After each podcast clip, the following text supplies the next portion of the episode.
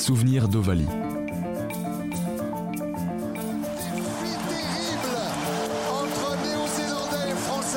Un podcast original Ouest France.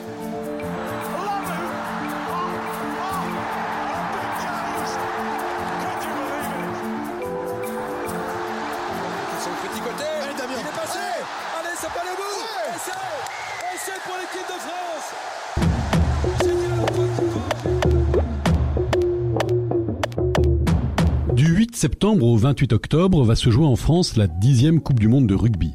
Un événement assez récent dans le paysage du sport mondial puisque la première édition remonte à 1987, mais qui s'est imposée comme un incontournable. Monsieur Rugby du journal L'équipe pendant près de 30 ans, Pierre-Michel Bonneau a suivi toutes les éditions sur le bord du terrain. La première mise à part, où il était resté à Paris au siège du quotidien sportif un grand témoin d'exception pour remonter dans le temps et revivre en sa compagnie les grandes heures des différentes Coupes du Monde, mais aussi les coulisses de l'événement par le petit bout de la lorgnette. Je suis Philippe Joubin et vous écoutez Souvenir d'Ovalie, une série consacrée à la Coupe du Monde de rugby.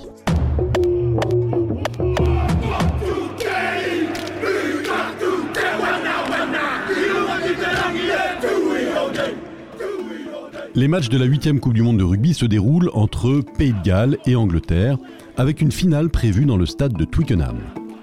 Auréolés de leur titre 2011 et de leur rang de numéro 1 mondial, les All Blacks sont de nouveau les favoris de cette édition 2015. Pour les Français, la compétition se présente de manière plus mitigée. Depuis 2011, Philippe Saint-André a récupéré les rênes du 15 tricolore, mais doit composer entre les impératifs des clubs du top 14 qui ne jouent pas toujours le jeu de libérer les internationaux, des vieux briscards qui s'arrêtent peu à peu, et un vivier de joueurs de talent qui s'est tari. La génération 2015 n'est pas au top. Pas facile, hein, Pierre-Michel, pour préparer une nouvelle Coupe du Monde. C'est le mythe de la préparation. La préparation magique qui, euh, en trois mois, va te transformer les chèvres en avion à réaction. Alors ça marchait, hein, franchement. En 95, par exemple, Berbizier, il était très sur la préparation physique, il connaissait bien les profs de gym. Ils ont fait des préparations en Afrique du Sud, qui a, vraiment monté le niveau de l'équipe de France. Sauf que c'était amateur, que tout le monde était un peu amateur. Et là, tu arrives dans un monde où tout le monde est préparé. Tu as les Anglais qui ont déjà euh, 15 coachs euh, autour de leur équipe. Nous, on a trois malheureux techniciens. Avec euh, toujours des, des relations entre les clubs et l'équipe de France qui font que c'est très compliqué de performant pour une équipe de France, parce que les clubs restent prioritaires. Et donc, on est quand même là, on est loin du coup. Hein. Pas simple pour le staff tricolore, et dès les matchs de poule, le doute s'est donc installé. En 2015, on peut toujours trouver plus malheureux que soi avec les Anglais qui sortent pas de leur poule, les Sud-Africains qui sont battus par les Japonais, choses de comme ça. Mais la France, avec une poule euh, extrêmement facile, quoi. Ils peuvent faire n'importe quoi. C'est la Roumanie, l'Italie, enfin, ils vont les battre, quoi. C'est même avec les bras cassés, même en, en changeant de charnière tous les deux matchs, euh, ça va suffire pour battre ces trois-là. Mais après, il y a le, sommet de la poule, le sommet de la poule contre nos amis irlandais. Les amis irlandais qu'on a toujours battus en Coupe du Monde. On les a battus trois fois, en 95, euh, 2003, 2007. À 25 points de moyenne en plus. On a toujours, mis des toises. pour euh, Christian Califano, Califano pour Marc Sessillon. Et c'est et c'est Philippe Saint-André Et c'est Voilà, on en voulait un, on l'a, c'est bien 38 pour la 36 pardon pour la France, 12 pour les Irlandais. Voilà, merci. France 43, Irlande 21, la pilule est moins dure à avaler pour les Verts, mais c'est une victoire de l'équipe de France. Bravo. Dernier coup de sifflet de Monsieur White. Victoire de l'équipe de France 25 à 3. C'était victoire impérative ce soir. Mission accomplie. L'équipe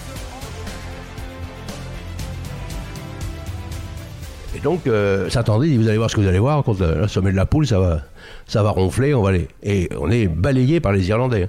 Les Irlandais qui perdent Sexton, O'Connell, le deuxième ligne, capitaine, et O'Mahony, leur meilleure troisième ligne, pendant le match. Moyennant quoi, on prend 40 points. 40 points et les, les tartes. hein.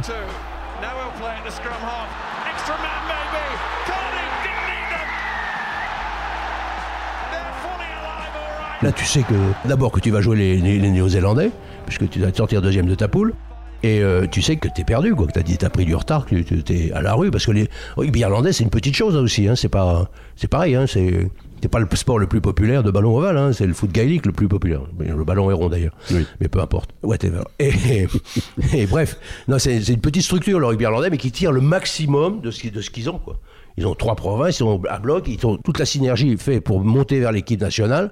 Et nous, c'est c'est la foire d'empoigne. Après, Saint-André, euh, on l'accuse de tous les maux. Mais après, c'est vrai que le pauvre, il est un pleurnichard, il est fait pour être battu avec sa tête de bourrule triste. Là, bon, on voit bien que ça, on voit bien que ça va pas bien se passer. Mais enfin, c'est pas que de sa faute, quoi. Il, il hérite, euh, il hérite d'un espèce de bâton merdeux qui qu'on traîne depuis plus de 10 ans, puisque même si on a eu ce grand chelem 2010 et, et cette finale 2011, ça fait un moment qu'on n'est plus dans le coup, même au niveau européen. Alors. On a trop loupé de plaquage. Un contre un, on les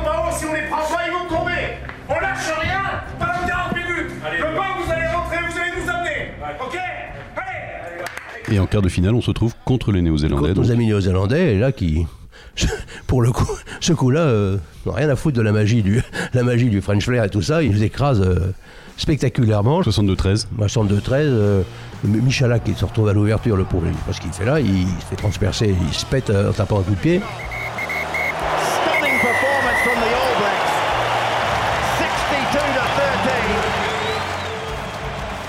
Mettre 10 points de plus. hein.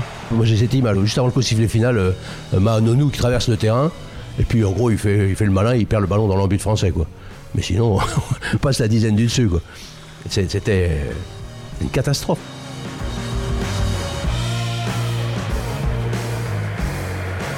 C'est le résumé euh, un petit donc euh, c'est dur, on n'a jamais su euh, euh, les victoires euh, et la finir comme ça, ça fait mal quand même pour euh, tous les supporters qui sont venus euh, nous soutenir. Mais bon, un mal pour un bien, comme on dit dans les, les bons journaux. euh, Mais Saint-André, il a essuyé les plates, mais pourtant c'était un, un entraîneur qui s'était fait une belle réputation en arrivant à l'équipe de à la tête de l'équipe de Ah France. oui, quoi. ça a été un, un- un joueur extrêmement courageux et performant et un entraîneur euh, qui a réussi, oui, qui a la réussite en Angleterre. C'était pas facile, le premier, premier seul entraîneur français ayant réussi en Angleterre avec Gloucester. Et en France, avec Toulon, euh, il a fait le- la trajectoire qu'on sait avec des moyens, avec des joueurs. Oui, Ça peut aider aussi. Je ne vais pas citer de nom, mais quelques grands joueurs quand qui. on a quelques grands joueurs comme ça, ça peut aider à. Après, il faut savoir les, les faire jouer ensemble sur toute l'année. hein, et, et ça, il savait faire. ouais. fameuse Coupe du Monde perdue face notamment aux All Blacks. Vous ne regrettez rien et vous assumez la défaite. Oui, bonjour, ben, c'est vrai, voilà, mes, mes chers branlés, je parle. Et là, c'est l'explosion euh, finale pour la France, donc euh, 62-13. 62-13, naturellement, euh, état généraux du rugby français, euh, table ronde, euh, livre blanc, comme chaque fois. Et euh, vous allez voir ce qu'on va faire, euh, ça va réagir. Et ça réagit pas tout de suite quand même.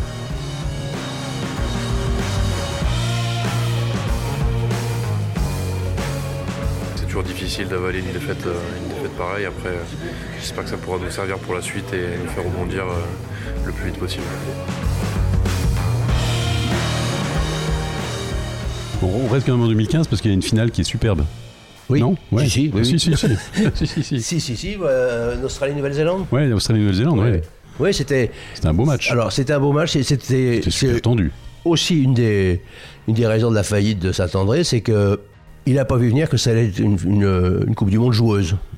Coupe du Monde, c'est vrai qu'il n'y en a pas beaucoup où ça a beaucoup joué, quoi. C'est pas le trop truc.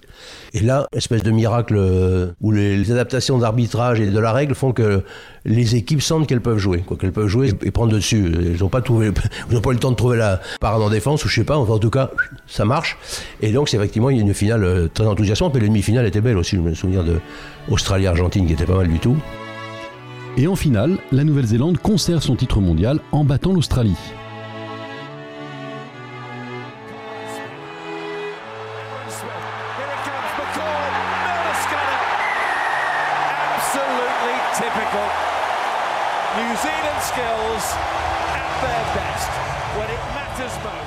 C'était logique parce que c'est une domination néo-zélandaise euh, sur la décennie, quoi. hein. Il y a une grosse, grosse génération. euh.